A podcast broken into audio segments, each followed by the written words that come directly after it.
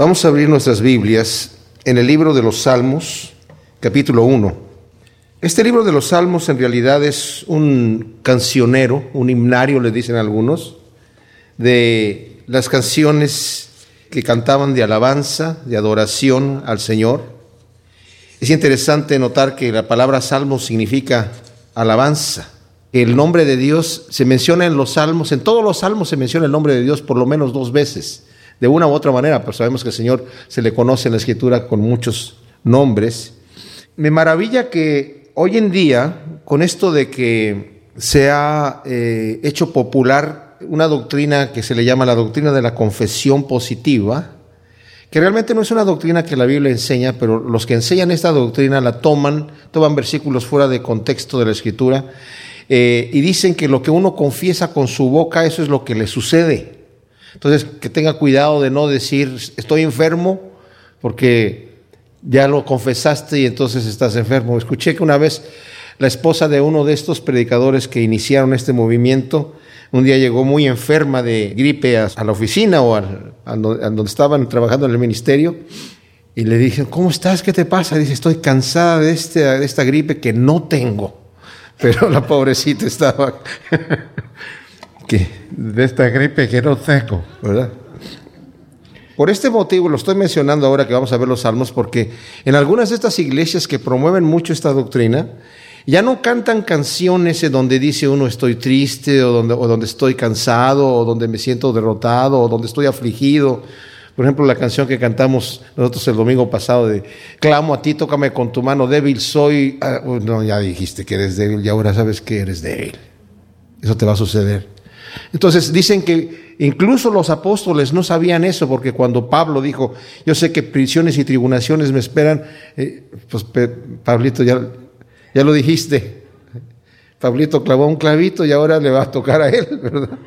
Y algunos se atreven hasta decir que el Señor mismo no sabía el poder que había en la palabra. Imagínense ustedes qué blasfemia tan terrible. Eh, este tipo de gente le arrancaría la mitad de los salmos, porque en los salmos hay cantos no solamente de alabanza y adoración, sino hay cantos de, clamor a Dios, quejas, ¿verdad? Y en lo que realmente vemos en el libro de los salmos, que es muy maravilloso, es el corazón de un siervo de Dios. ¿Cómo nosotros reaccionamos? Yo soy compositor de música y me acuerdo que una vez un misionero me dijo, cuando empezaba a escribir, ya recién convertido yo al Señor, me dijo, la gente necesita, además de escuchar canciones de alabanza y adoración, que es muy bonito, obviamente, pero necesita escuchar a través de los mensajes que puedas dar en tus canciones cómo piensa un cristiano, cómo reacciona un cristiano, cómo vive un cristiano en, en diferentes situaciones, ¿verdad? No todo es para arriba y, y, adelante y no todo es felicidad y gozo. Hay situaciones de tristeza y hay conflictos y Vivimos en un mundo en donde las tragedias y los conflictos, los ataques nos vienen a, todos, no solamente a los malos, sino también a los buenos, no solamente a los que declaran prosperidad, sino a todo mundo, a los que dicen que sí y a los que no.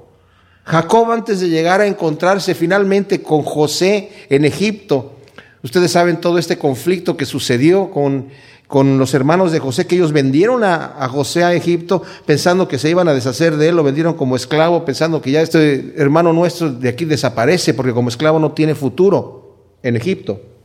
Pero para el Señor no hay imposibles, el Señor lo llegó a poner como segundo de Faraón y en, en realidad tenía el puesto de Faraón pero sin el título, o sea, estaba gobernando Egipto. Y el Señor lo utilizó a él para traer al pueblo de Israel y que utilizar a Egipto como el vientre materno que le dio nacimiento realmente a, la nación de Israel, porque entraron 70 personas y salieron como 3 millones después rumbo a la tierra prometida. Pero cuando al final, después de toda una serie de situaciones que suceden con los hermanos y con José, que no sabían que era José, y dicen, ya vamos a tener que regresar ahora a Egipto porque había hambre, y había una situación en donde Jacob se sentía que ya iba a perder todo. Él no sabía lo que Dios tenía preparado. Y al final, cuando por fin decide ir con su hijo Benjamín, el menor al que amaba, que era hermano de José, pensando que le iba a ir mal, dijo, todas las cosas están en contra de mí, todo esto me, va a venir todo este mal, aunque lo confesó no le sucedió, porque Dios tiene el control de todas estas cosas, así que esto es para que nosotros nos dé confianza que nuestro futuro no está en nuestra lengua. ¿Saben dónde está nuestro futuro? En las manos de nuestro poderoso Señor. Entonces, en el libro de los Salmos vamos a ver tremendas cosas. Y este salmo primero es un salmo tremendo. Realmente no se sabe quién lo escribe. Muchos atribuyen los salmos a David, pero David no es el único escritor de los salmos. Se conocen por lo menos ocho escritores de los cuales se nos dan los nombres aquí, pero hay muchos que no sabemos quién los escribió. Y este es uno de ellos. Algunos se lo eh, atribuyen a David, otros se lo atribuyen, la mayoría de los comentaristas se lo atribuyen a Salomón, que probablemente lo escribió él, pero en realidad no, no se nos dice quién lo escribió. El Salmo 2, que tampoco nos dice aquí quién lo escribió, si tenemos en el eh, Nuevo Testamento el comentario del apóstol Pablo, en donde menciona que es el número dos. Se cree que fue Esdras el que compiló los salmos para ponerlos en el orden que se encuentran aquí. Y en este mismo orden que están, están en la Biblia hebrea. nosotros heredamos el Antiguo Testamento de, de los judíos, ¿verdad? Por eso tenemos los libros que tenemos aquí. Este primer salmo también muchos lo consideran como introducción al libro de los salmos porque nos va a hablar acerca de la suerte del piadoso, de la, persona que es fiel a Dios y, y del impío, ¿verdad? Y nos comienza diciendo aquí, cuán bienaventurado es el varón que no anduvo en consejo de malos, ni se detuvo en camino de pecadores, ni en silla de escarnecedores se ha sentado, sino que en la ley de Yahvé o de Jehová está su delicia, y en su ley medita de día y de noche será como árbol plantado junto a corrientes de agua, que da su fruto a su tiempo y su hoja no se marchita, y todo lo que hace prosperará. No así los malos que son como la paja que arrebata el viento, por lo que no se erguirán los malos en el juicio, ni los pecadores en la asamblea de los justos. Porque Jehová conoce el camino de los justos, pero la senda de los malos conduce a la perdición. Estoy leyendo de la Biblia textual y estoy, escogí esta, esta versión por causa de que cuando estudiamos el libro de Job estábamos leyendo poesía, es parte de la, de la poesía hebrea, como he dicho anteriormente, se difiere la poesía hebrea de nuestra poesía, en que nuestra poesía, eh, el arte de la poesía está en la rima y en la métrica. Pero en la poesía hebrea no existe ritmo ni, ni, métrica. El arte está más bien en la repetición de las palabras de, las ideas con diferentes palabras o en el contraste de las ideas con diferentes palabras. O también está el arte en ir exaltando e ir eh, agregando eh, atributos, por ejemplo, en este caso a Dios, acciones del Señor, o situaciones, ¿verdad? Que, por ejemplo, el impío, las cosas que le van a suceder. Eh, esa es parte de la poesía, ir agregando algunas cosas o eh, diciendo las mismas cosas que se han dicho con diferentes palabras o contrastándolo, el bien y el mal, y en este caso el que es piadoso y el que es impío.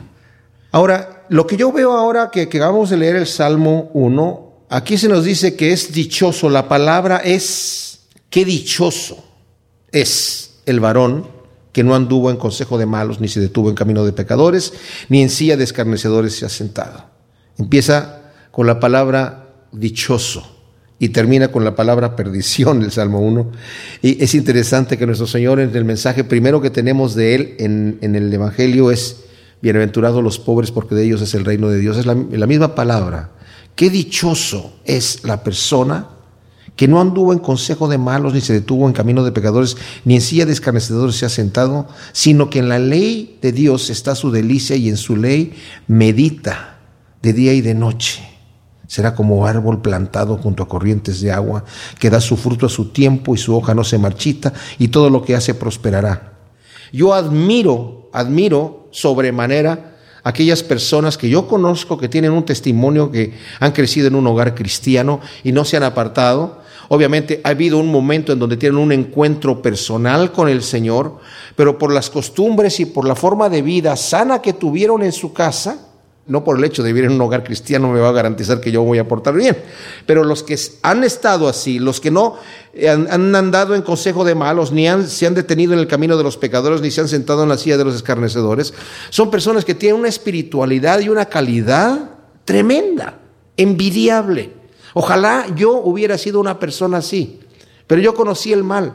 Me convertí joven a los 19 años, yo ya era cristiano, pero Ojalá que hubiera conocido al Señor desde niño en, mi, casa, bajo, vivir bajo principios cristianos. Debemos entender que el Señor hace maravillas con las personas que ha rescatado del mal, de vidas tremendas. Por ejemplo, cuando el Señor estaba comiendo en la casa de Simón el fariseo en Galilea y llegó esta mujer pecadora, entró en la casa y se arrodilló a los pies del Señor, a sus espaldas, porque la gente estaba reclinada comiendo, y empezó a llorar sobre sus pies y empezó a enjugarlos con sus cabellos y empezó a besarlos. Simón el fariseo, que estaba viendo a Jesús de frente y veía a la mujer a, sus espaldas llorándole a sus pies, y obviamente el Señor sentía lo que le estaban haciendo en los pies, digo, si este fuera profeta, sabría que esa mujer es una pecadora conocida, y no dejaría que le tocara los pies, porque los fariseos eran así, no dejaban que los pecadores los tocaran. Y el Señor le dijo a este fariseo, le dice, oye, había una persona que le debía mucho a su Señor y le perdonó y otro le debía poco y también le perdonó. ¿Cuál de los dos crees que le va a amar más? Y dijo Simón, pues me imagino que el que le perdonó más. Dijo, bien has dicho, esta mujer, ¿verdad? Cuando yo entré tú no me diste, no me lavaste los pies, ella me los ha lavado con sus lágrimas. No me diste beso y ella no me ha dejado de, de, besar los pies. No me enjugaste los pies y ella me lo está enjugando con sus cabellos. Te digo que sus muchos pecados le son perdonados porque mucho amado. Mucho amado porque muchos pecados se le han perdonado. O sea, entendamos el balance para que sepamos lo que nos está diciendo aquí el Salmo. Por un lado tenemos las personas que Dios les ha perdonado los pecados y tienen un testimonio tremendo. Yo era este tipo de persona malvada y el Señor me ha sacado de allí por su misericordia y me ha transformado y me ha perdonado y ahora en su misericordia yo lo amo y le sirvo. Aquí se está refiriendo a una persona que no ha tenido esta, esta maldad en su vida, sino que ha sido este árbol plantado. El conflicto que yo veo muchas veces, no en esta persona de Salmo 1, sino en aquellos que el Señor ha perdonado, porque muchas veces escucho yo testimonios, hay personas que se huelgan en su testimonio. Yo antes era aquello y era esto y era esto y dan un testimonio así como con luces en todo el pecado que se metieron en el pasado y ahora sí, con una carra medio larga, dicen, y ahora pues ya soy cristiano y ya no hago ninguna de esas cosas, ¿verdad? Y como que pareciera ser que están orgullosos de la vida que llevaron antes para manifestar que ahora son los tremendos siervos de Dios. Y pueden llegar a pensar, como algunos han llegado a pensar, pues yo necesito ir a, ir a hacer mi testimonio afuera, como muchos, muchos han dicho eso a sus padres. Que de repente el pastor está diciendo yo era esto y era esto y era esto y el Señor me, sacó de aquí. Y escuché de un hijo de un pastor que le dijo a su papá, pues ya me voy de la casa. ¿A dónde vas? Pues es que yo siempre estoy escuchando que tú eh, hacías esto, que eres un mujeriego, que eres un eh, drogadicto, que eres un borracho, que eres un ladrón, y el Señor te sacó de eso, pues yo me voy a ir a hacer mi testimonio. Necesito más o menos experimentar para después ver de dónde me va a sacar el Señor. ¿Por qué? Porque a veces cometemos el error de presentar un testimonio espectacular que pareciera que nos estamos enorgulleciendo de la vida que llevábamos antes cuando lo teníamos que hacer con vergüenza. El apóstol Pablo con vergüenza decía, yo era un perseguidor de la iglesia. No lo decía para holgarse y decir yo era un tremendo perseguidor. Lo decía con vergüenza. Incluso dijo, yo no soy digno incluso de ser llamado apóstol porque perseguía la iglesia de Dios. ¡Qué barbaridad! Me da vergüenza de haber hecho lo que hice, aunque lo hice en ignorancia. O sea, está bien compartir el testimonio, pero la gente tiene que darse cuenta que estamos avergonzados de la vida que yo llevaba. Yo era un drogadicto. Me da vergüenza decir que era un drogadicto. No lo digo con levantando el pecho y diciendo para que sepan la calidad de vida que yo llevaba antes. No. Sino me da vergüenza decir de dónde me sacó el Señor. Y ¿saben qué? Me da vergüenza decir de dónde me sigue sacando el Señor. Porque el Señor me va cambiando poco a poquito. Aunque el Señor ha, es como, yo veo la, la, salvación y la santificación como un libro. El Señor le da vuelta a la pasta que está gruesa y luego a la siguiente hoja que está un poquito gruesa y luego va pasando hoja por hoja, hoja por hoja y nos va llevando de gloria en gloria. Y nos va quitando todas aquellas cosas de las cuales nos avergonzamos. El apóstol Pablo cuando nos habla en Efesios y en Gálatas y nos habla acerca de la vida pasada que llevábamos. Dice cosas en las cuales anduviste en otro, tiempo, de las cuales os avergonzáis. porque tenemos que avergonzarnos, si no nos estamos avergonzando, no hemos, no hemos sido transformados. Todavía queremos regresar. Y saben que existe la posibilidad, si no hay un verdadero arrepentimiento y un aborrecimiento al pecado, existe la posibilidad de volver a los caminos anteriores. Y es tremendo, es tremendo. Así que necesitamos cuidarnos de eso. Cuán bienaventurado es el varón que no anduvo en consejo de malos. Aquí podemos ver un, un progreso, algo que va creciendo. El consejo de malos es escuchar primero los consejos de los malos, lo que me está diciendo mis malas amistades. Yo como cristiano, obviamente tengo contacto con el mundo, pero al andar en consejos de malos, empezar a escuchar el consejo de los amigos, compañeros, eh, maestros, eh, parientes, lo que sea que me esté diciendo que va en contra de la voluntad de Dios, ese es el primer paso para apartarse del camino de Dios. Pero bienaventurado el varón que no anduvo en consejo de malos, escuchando malas amistades. Dice Pablo, esas cosas ni siquiera debemos pensar en ellas, ni siquiera debemos pensar. Ni se detuvo en camino de pecadores. se pasa del consejo a entrar en el camino, a empezar, ya no es el escuchar aquello, y llevarlo a, la tentación en el corazón y dejar que me empiece a, a tentar. Ahora yo ya estoy en el camino. Ahora ya no es algo que me duele hacer. Ahora lo estoy practicando. Fíjense, la persona que está en camino de pecadores está caminando practicando el pecado. Dice, ni en silla de escarnecedores se ha sentado. Y esto ya es llegar al punto en donde yo me siento a burlarme de los cristianos, a burlarme del Evangelio, a burlarme de los que quieren vivir una vida santa y a empezarles a llamar cerrados, porque solamente ellos creen que tienen la razón, ellos se creen los santitos. Entonces empiezo a escarnecer, me empiezo a burlar, porque ya llegué a ese extremo. Primero escuché el consejo, después caminé el camino y ahora me siento a burlarme de Dios y de los que practican su ley. Dice, sino que Bienaventurado el varón que no hace estas cosas, sino que en la ley de Dios está su delicia y en su ley medita de día y de noche. No como meditaban los fariseos y los intérpretes de la ley en una forma académica, sino que rumea. La palabra aquí es rumear, que la mastica nuevamente, que la está es más, la palabra es como cuando un, un animal está comiendo, eh, muchos ponen como ejemplo el león, porque el león pues a veces pasa muchas hambres, aunque es, es un buen depredador, pero no crean que mata a cualquiera, en todo momento encuentra sus presas. Pero cuando llega a comer, normalmente ya se está muriendo de hambre, y cuando está comiendo está haciendo un ruido como, ¿verdad? Está disfrutando mucho lo que está comiendo. Algunas personas hacen ese ruido también cuando están comiendo rico. Y aquí se, se refiere a eso, sino que en la ley de Dios está su delicia y en su ley medita de día y de noche, la está saboreando, la está pensando. Y qué hermoso es pensar a veces en los mandamientos de Dios, en las cosas de Dios y deleitarse en las cosas de Dios. En vez de ver los mandamientos como algo gravoso, deleitarse en los mandamientos de Dios. Qué hermoso es eso.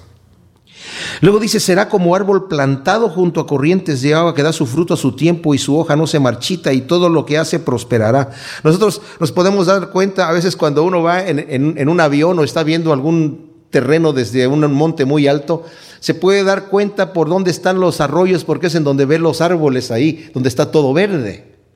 Bueno, eso es lo que sucede, estos árboles que están junto a corrientes de agua están fuertes, pero aquí no se refiere tanto a un árbol silvestre, se refiere a un árbol plantado junto a corrientes de agua, que quiere decir que el Señor es el que lo ha plantado en algún lugar donde lo va a cuidar. Como le dijo el Señor, todo árbol que no ha plantado mi Padre será desarraigado.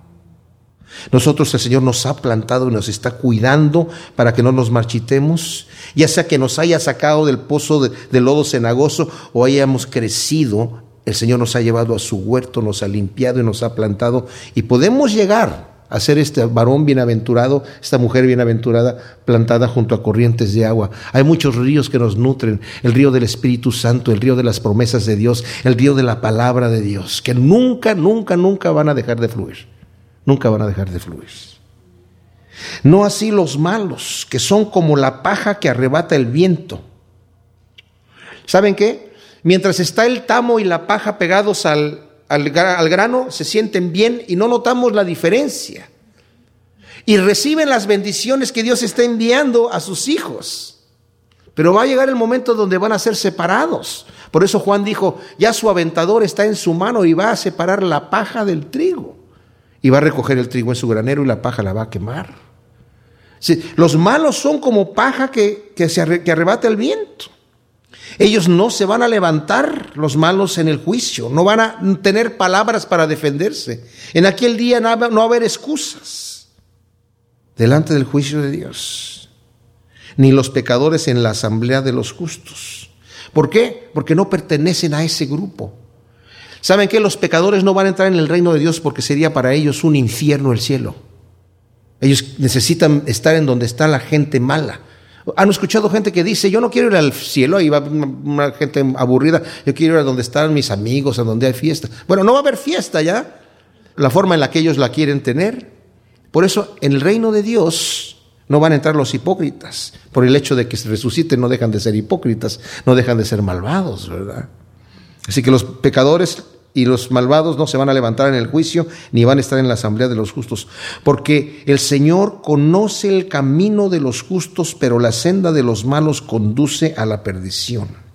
Y esta palabra de conocer significa muchas cosas, significa el Señor nos conoce íntimamente. El Señor nos cuida. Hay algunas versiones de ustedes que dice, el Señor cuida la senda de los justos. O sea, el Señor nos protege, nos cuida en la senda, en el camino.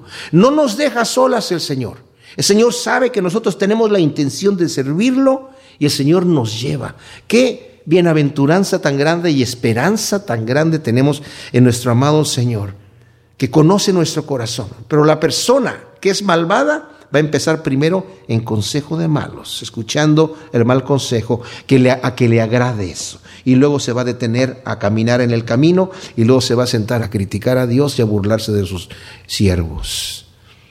Que el Señor nos ayude a andar caminando en sus caminos y tengamos la palabra de Dios como algo, como dice de David, yo prefiero tu palabra que ninguna otra cosa, más que cualquier riqueza, yo prefiero meditar en tu palabra, es, eh, es más dulce para mí que la miel. ¿Es para nosotros dulce la palabra de Dios o nos aburre? Si nos aburre es que no hemos encontrado, no hemos llegado a, encontrarle el gusto a la palabra de Dios. Y cuando nos empiece a gustar, cuando la sepamos saborear, vamos a, hacer ese árbol plantado junto a corrientes de aguas. En el Salmo 2, nosotros vemos aquí un tremendo salmo, que es un salmo que se menciona varias veces en el Nuevo Testamento, y es un salmo que Tal vez originalmente lo escribió David hablando acerca de sí mismo, pero obviamente como nosotros lo vamos a leer, hay situaciones que no se aplican a David. Déjenme decirles que los profetas, David era un profeta también, dice la escritura que el Espíritu de Cristo estaba en los profetas y ellos escribían ni siquiera entendiendo para quién estaban escribiendo, ni qué cosas estaban escribiendo, solamente lo que el Espíritu de Cristo les decía que dijeran lo, escribían. Dice, y no era para ellos esa escritura, sino es para nosotros lo que ellos estaban escribiendo. Y se los digo a ustedes porque no creo yo que eh, David estaba pensando, estoy escribiendo aquí una profecía acerca del Mesías. Es obvio que habla de Jesucristo aquí, pero él mismo no sabía lo que estaba escribiendo. Pero muchas de las cosas que escribe David se aplican a él en muchos de los salmos y se aplican también al Mesías y se aplican a otras situaciones. Pero en este caso, este salmo Obviamente, como dije, aunque tal vez la intención de David era para escribirlo acerca de él, y digo que lo escribe David porque, como dijimos anteriormente, en el libro de Hechos, capítulo 4, se nos habla que David es el que lo escribe. Lo vamos a considerar ahora. Vamos a leer el Salmo, son solamente 12 versículos. Dice, ¿para qué se sublevan las naciones y los pueblos traman cosas vanas? Se alzarán los reyes de la tierra y con príncipes consultarán ungidos contra Jehová y contra su ungido, diciendo, rompamos sus ligaduras y echemos de nosotros sus cuerdas. El que se sienta en los cielos se sonreirá. Adonai se burlará de ellos. Luego les hablará en su ardiente ira, los aterrorizará en su indignación. Yo mismo he ungido a mi rey sobre Sión mi santo monte, y promulgaré el decreto. Jehová me ha dicho, mi hijo eres tú, yo te he engendrado hoy, pídeme y te daré por herencia las naciones, y como posesión tuya los confines de la tierra. Los quebrantarás con cetro de hierro, los desmenuzarás como vasija de alfarero. Ahora pues, oh reyes, actuad sabiamente, admitid amonestación, jueces de la tierra. Servid a Jehová con temor y regocijaos con temblor. Besad los pies al Hijo, no sea que se irrite y perezcáis en el camino, pues de repente se inflama su ira. Cuán bienaventurados son todos los que se refugian en él. Ahora, cuando leemos este salmo, nos vamos a dar cuenta que hay varias voces aquí hablando, ¿verdad? No solamente es la voz, digamos, del narrador, sino hay varias voces. Primero, está nuestra propia voz que nosotros podemos, al estar leyendo, los primeros, el primer versículo, ¿para qué se sublevan las naciones y los pueblos traman cosas vanas? Es una pregunta retórica. Una pregunta retórica significa que no requiere respuesta estamos haciendo la observación. ¿Para qué se subleman las naciones y los pueblos traman cosas vanas? Se alzarán los reyes de la tierra con príncipes, consultarán ungidos contra Jehová y contra su ungido, diciendo, rompamos sus ligaduras y echemos de nosotros sus cuerdas. Por el que se siente en los cielos se sonreirá. Adonai se burlará de ellos y luego les hablará en su ardiente ira y los aterrorizará en su indignación. ¿Saben? El plan de Dios se va a llevar a cabo, sí o sí. Independientemente de lo que el hombre quiera hacer, Satanás quiso impedir la obra del Mesías cuando vino aquí y creyó que con los ataques que tenía e incluso llevándolo a la cruz, iba a parar la obra redentora de Jesús, pero al contrario la llevó a cabo. ¿Por qué? Porque todo esto ya estaba predeterminado por el Señor, estaba planeado. Jesús es el, el Cordero que fue inmolado antes de la fundación del mundo. Miren, aquí en, Hechos capítulo 4, justamente después de que vemos en el capítulo 3 cómo eh, el Señor hace un milagro a través de Pedro y de Juan y sanan a un paralítico que había estado allí en el templo y cuando van entrando les pide dinero y Pedro le dice pues plata y oro no tengo pero lo que tengo te doy. En el nombre del Señor Jesús levántate y anda y se levantó el hombre y entró brincando y alabando a Dios al templo y toda la gente se sorprendió, fue notorio, súper notorio a todo el pueblo de Israel. Entonces, eh, pues la noticia les llegó a los fariseos y se enojaron mucho y mandaron llamar a los, a, los eh, apóstoles a prohibirles que estuviesen hablando en contra de, en el nombre del Señor. Entonces ellos después de que escuchan estas amenazas, salen y oran al Señor. Y oran en el versículo 23 eh, nos dice que fueron puestos en libertad, o sea, después de que se reunió el Sanedrín para, para eh, quererlos condenar, pero no pudieron hacer nada, entonces los dejaron en libertad porque temían al pueblo.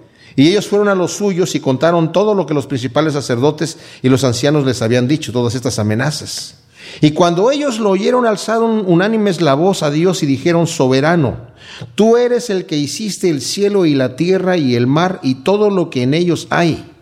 Porque por medio del Espíritu Santo y por boca de tu siervo nuestro Padre David dijiste, ¿por qué se amotinan las naciones y los pueblos piensan cosas vanas?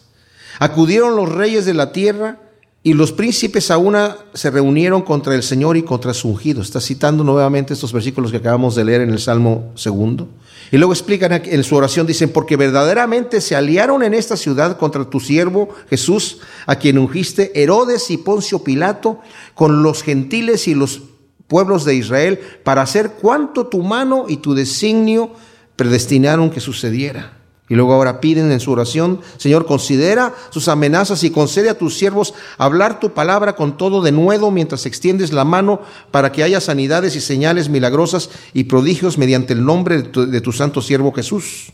Y cuando ellos oraron, el lugar en que estaban congregados tembló y todos fueron llenos del Espíritu Santo y hablaban con denuedo la palabra de Dios. O sea, el Señor les, les responde la oración inmediatamente.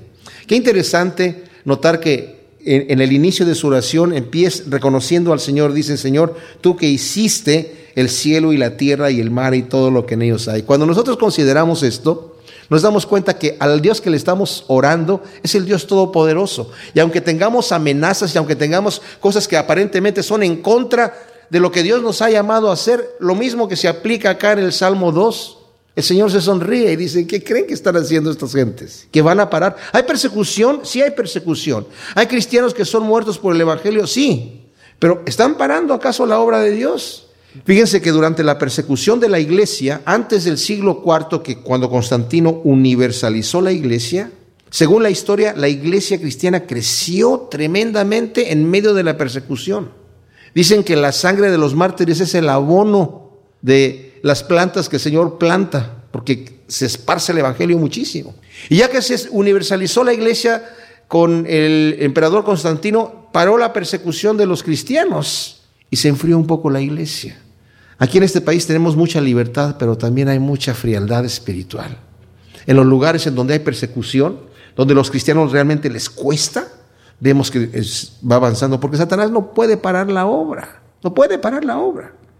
Pero la gente cree que la va a parar. ¿Y cómo terminan? Pues terminan mal. Miren, estaba yo leyendo aquí en este libro, les voy a leer. Ustedes saben que eh, Diocleciano fue un perseguidor de la iglesia tremendo, uno de los emperadores anteriores a Constantino.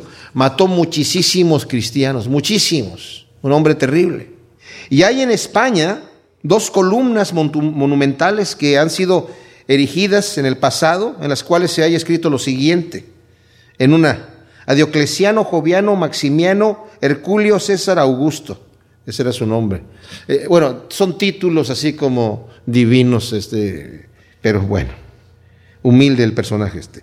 Por haber extendido el imperio romano en el este y en el oeste y por haber extinguido el nombre de los cristianos que trajo la ruina a la república. Eso está ahora en España. Y otra de la columna dice así, a Diocleciano, Joviano, Maximiano, Herculio, César, Augusto por haber adoptado a Galerio en el este y por haber abolido por todas partes la superstición de Cristo, por haber extendido el culto a los dioses. Tenemos aquí un monumento erigido por el paganismo sobre la tumba de su enemigo vencido, pero en esto el pueblo se imaginaba cosas vanas. Ni en España ni en parte alguna puede señalarse la tumba del cristianismo. No existe, porque los vivos no tienen tumbas. Qué tremendo, ¿no? Y luego dice aquí, fíjense, estaba leyendo esto, es fácil para Dios destruir a sus enemigos.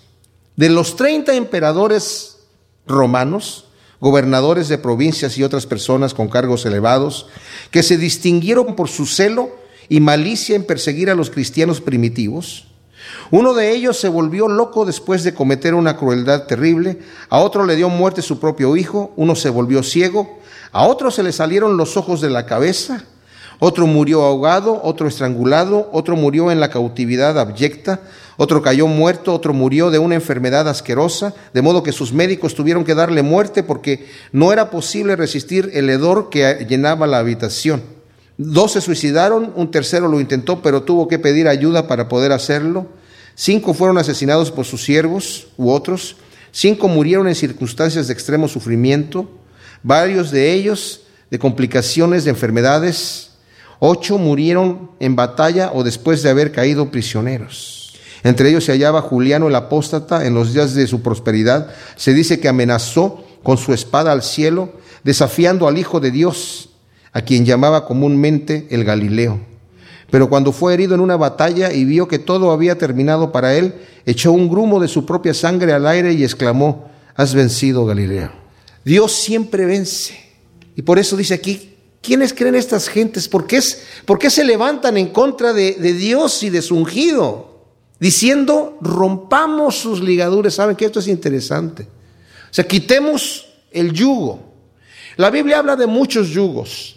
El Señor habla al pueblo de Israel de que lo va a sacar del yugo de la esclavitud que tenía en Egipto y lo hizo. Más adelante les advierte que tengan cuidado porque se volvieron idólatras y se volvieron a adorar los dioses de los cananeos que les estaba enteramente prohibido por el Señor, obviamente. Y el Señor les profetizó, si ustedes no obedecen, el yugo de Asiria va a llegar y ellos les va a poner un yugo de fierro. Pero después yo los voy a liberar también. Y como no obedecieron, llegó ese yugo.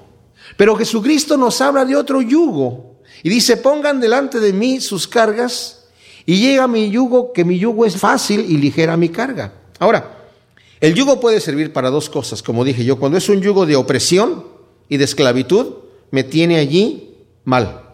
Pero cuando es un yugo para dirigirme en los caminos de Dios, que es el tipo de yugo que Dios tiene sobre mi vida. Sería muy bonito que el Señor nos hubiera dicho, vengan sobre de mí y echen eh, eh, sus cargas y yo no les voy a poner ni siquiera un yugo ligero, no les voy a poner nada. No, no nos conviene eso, porque nosotros no sabemos dirigir nuestras vidas. Necesitamos la dirección de Dios. Y como he mencionado, Jesús era un carpintero y una de las cosas que más hacían los carpinteros en aquel entonces eran yugos de animales. Y seguramente él sabía hacer yugos que fuesen cómodos para los animales. Y nos está diciendo a nosotros, yo, sé ponerte un yugo ligero, un yugo cómodo para llevarte por el camino. Claro, el yugo se va a hacer pesado cuando yo no quiero hacer la voluntad de Dios y el Señor me está llevando por un lado y yo quiero ir por otro. Pero cuando yo dirijo mis pasos hacia lo que Dios quiere, camino en su camino deliciosamente. Dice la escritura que la voluntad de Dios, cuando yo la entiendo, renovando mi mente y no conformándome a este siglo, según dice Romanos 12.2, la voluntad de Dios se hace para mí agradable y perfecta. Pero cuando soy rebelde, cuando soy malo, cuando soy una persona que no quiere someterse a las cosas de Dios, entonces empiezo a decir, yo no quiero el yugo de Dios, quiero que quiten de mí estas cosas.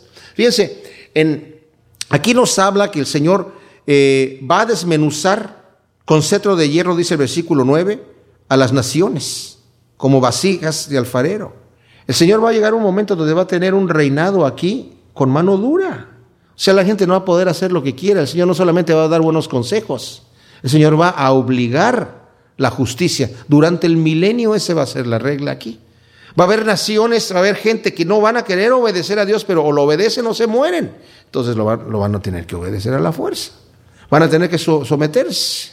Pero también nos dice en Apocalipsis 20 que después de que Satanás sea atado, va a ser atado por mil años durante ese periodo, va a ser desatado al final del, milenio y va a engañar a las naciones nuevamente y, y, las naciones van a venir a querer hacer guerra en contra de, del Señor y, de, y a destruir la santa ciudad y va a descender fuego del cielo y los va a consumir, se, se va a acabar. O sea, el Señor no va a tener ni siquiera que utilizar eh, armas ni, ni ninguna cosa. El poder de Dios es infinito, infinito. Entonces esta gente está diciendo aquí, rompamos sus ligaduras y echemos de nosotros sus cuerdas. Está diciendo, no queremos que este rey reine sobre nosotros. El Señor nos habla de esas parábolas en el Nuevo Testamento, de gente que no quiere que Dios gobierne sus vidas. ¿Y por qué ¿Alguien no querrá que Dios gobierne sus vidas? Porque quieren permanecer en sus caminos pecaminosos. Ese es el único motivo. ¿Por qué la gente niega a Dios? Yo les voy a decir una cosa, no es tanto que estén convencidos que Dios no existe. Se han dejado convencer, se han querido convencer. Porque el quitar a, a, Cristo les permite vivir una vida a su antojo. No quieren, como el hijo pródigo, el reglamento de su padre sobre sus vidas. Aunque su padre era un padre bueno y justo, como lo leemos en la parábola del hijo pródigo en Lucas 15. Pero este hijo quería vivir su vida como él quería y no quería las reglas de su padre sobre su vida. Y como no quería esto, se fue de la casa, dijo, dame lo que me corresponde y me voy a vivir mi vida en otro lado. Pero vamos a ver cuando estudiemos la parábola del hijo pródigo, que el, el hijo se dio cuenta que su padre era un padre de amor y regresó a pedirle que ahora lo hiciera un esclavo, porque sabía que aún siendo esclavo le iba a ir bien. El padre lo recibe como hijo, de cualquier manera.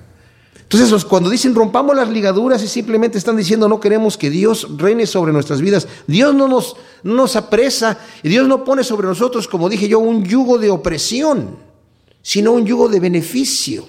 Como nosotros cuando amamos a nuestros hijos y nuestros hijos son pequeños, queremos guiarlos y evitarles que que, salgan a lugares en donde pueden sufrir algún accidente, eh, estar en un peligro, aunque nuestro hijo o nuestra hija no sepa que les estamos haciendo esto porque queremos evitarles algo trágico, nosotros sabemos que lo estamos haciendo por amor. No, no es arbitrarios los mandamientos que nosotros ponemos. Bueno, a veces podremos nosotros ser arbitrarios, pero Dios no es arbitrario. Nosotros podríamos llegar a ser arbitrarios, pero nuestro Dios no. Entonces dice, el que se siente en los cielos se reirá. Va a decir, oye, Va a ser cómico para el Señor. Estos están diciendo, vamos a echar nuestras las ligaduras de Él y, ¿qué van a hacer con eso? ¿Creen que lo van a lograr? ¿Creen que ustedes van a poder vivir una vida fuera de la voluntad de Dios? Que no nos damos cuenta que Dios, como dicen en inglés, He's the one who calls the shots. Él es el que dice cómo las cosas son. Nosotros no tenemos que, no, no podemos opinar. O, hacemos lo que Dios tiene para nosotros o, nos morimos. Así es la situación. Y el que cree y el que no cree eventualmente va a confesar con su boca que Jesucristo es el Señor. Eventualmente. Todos, chicos y grandes. Hasta los que dijeron rompamos sus ligaduras y echemos de nosotros sus cuerdas, van a confesar Jesucristo es el Señor. Pero el Señor nos ama a nosotros. Ahora, preguntémonos, ¿a nosotros nos molesta llevar el yugo de Cristo? ¿Nos molesta? Porque si nos molesta, entonces no estamos bajo su mano y haciendo su voluntad. Pero si lo disfrutamos. Porque fíjese, aquí el Señor se reirá. La sonrisa de Dios puede ser de dos maneras. Puede reírse de burla este estos tipos que están en contra de mí, o puede reírse de amor por mí. ¿Cómo quiero ver al Señor? Cuando lo vea riéndose de gozo, de decirme, venid bendito de mi Padre al reino preparado desde antes de la fundación del mundo. Y luego dice, luego les hablará en su ardiente ira y los aterrorizará en su indignación. ¿Cómo va a ser el día cuando el Señor haga justicia? Uf, el día de Jehová, que se le llama en la Escritura, la gran tribulación. Van a ser días terribles. El día de la ira de Dios va a ser un día terrible. Porque la gran tribulación se divide, se divide en lo que podemos llamarle tribulación, y luego el momento de la ira, donde están las copas de la ira, en donde la gente va a estar gritando que caigan sobre nosotros las montañas y nos escondan de la ira de Dios. O sea, ni la muerte es suficientemente terrible como para estar soportando la ira de Dios. Luego dice el Señor, yo mismo, aquí está la voz de Dios, he ungido a mi rey sobre Sión, mi santo monte, y yo promulgaré el decreto. Y luego habla, vemos aquí la, voz de Cristo Jesús. Esto no puede haberlo dicho eh, David, así nada más. Jehová me ha dicho, mi hijo eres tú, yo te he engendrado hoy. Ahora, cuando está diciendo, necesitamos entender el arte de lo que nos está diciendo aquí, porque la escritura nos habla acerca de esto y nos menciona que se refiere al nacimiento de Cristo Jesús como hombre. No quiere decir esto que fue engendrado en el pasado, en un momento antes de que eh, existiera el mundo, como los testigos de Jehová lo quieren presentar, ¿verdad? Que Jesucristo fue eh, engendrado en un momento dado y es un Dios más chico. No, Él es uno con el Padre, coeterno con el Padre. Pero aquí se está refiriendo a su nacimiento aquí en la tierra. Y también como es arte, me dice, pídeme y te daré por herencia las naciones como posesión tuya los confines de la tierra, los quebrarás con cetro de hierro, los desmenuzarás como vasija de alfarero. Dije que aquí hay un arte en lo que nos está diciendo, porque no hay necesidad que Jesucristo le pida al Padre para que el Padre le dé las naciones, se las va a dar. Porque ya ha dicho en el versículo 6, yo mismo he ungido a mi rey sobre Sión, mi santo monte. O sea, ya lo ha hecho, ya está hecho. No necesita que le pida. Pero estamos hablando de, estamos en un libro de arte poético. Maravilloso. Ahora fíjense, podríamos decir, estos reyes que se han revelado en contra de Dios ya están fritos. No tienen nada que hacer. Dios se burlará de ellos, se va a reír de ellos, los va a aterrorizar con su indignación, están fuera. Pero ¿saben qué, mis amados? Mientras estamos aquí en la tierra hay esperanza. Y la misericordia de Dios me maravilla. Ahora les está hablando a los reyes de la tierra, a estos mismos que dijeron rompamos sus ligaduras y echemos de nosotros sus cuerdas. Ahora pues, oh reyes, actuad sabiamente, admitid amonestación jueces de la tierra, servid a Jehová con temor y regocijaos con temblor, besad los pies al Hijo. O sea, Saben, el besar los pies, el besar al rey significa reconocerlo como rey. Cuando Samuel ungió a Saúl por rey, inmediatamente después de que lo ungió, lo besó. O sea, era una señal de sometimiento. Era una señal de sumisión. Yo saben que yo le pido al Señor, es, es mi, sueño eh, eh, más grande, es poder que llegue el día que yo vea al Señor Jesús y poderle besar los pies. Uf. Se lo pido.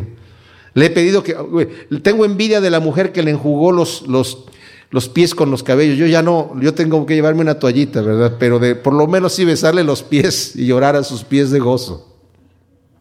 Regocijaos con temblor. Tiene que haber una reverencia a nuestro Dios para podernos regocijar sabiendo que Él tiene control de todas las cosas. Besad los pies al Hijo, no sea que se irrite y perezcáis en el camino, pues de repente se inflama su ira. Hay un momento donde vamos a estar delante de Dios y como dije, ¿cómo queremos ver a nuestro Salvador? ¿Como juez o como amigo? ¿Como abogado? ¿Como redentor? ¿Queremos poder besarle los pies o queremos que nos aterrorice en su indignación y nos hable en su ardiente ira? Dice, se inflama su ira con un poquito que se inflame y ya estoy frito. ¿Verdad? O sea, pero Dios me ama, tiene una paciencia tremenda, pero hay un momento donde la paciencia de Dios también se acaba. Y es donde viene el juicio. Pero termina en una buena frase, cuán bienaventurados son todos los que se refugian en Él, los buenos y los malos. Mientras decimos, hoy hay oportunidad, mientras estamos respirando, aquí hay oportunidad para acercarnos a Él y ponernos a cuentas delante de nuestro bendito Salvador. Señor, gracias te damos. Tú eres un rey tan perfecto, tan amoroso, Señor. Es un placer servirte, un verdadero placer servirte.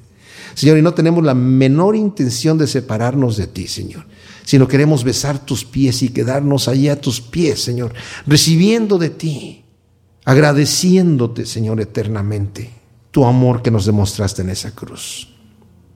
Ayúdanos a vivir como ese árbol plantado junto a corrientes de agua, Señor que leímos en el Salmo primero.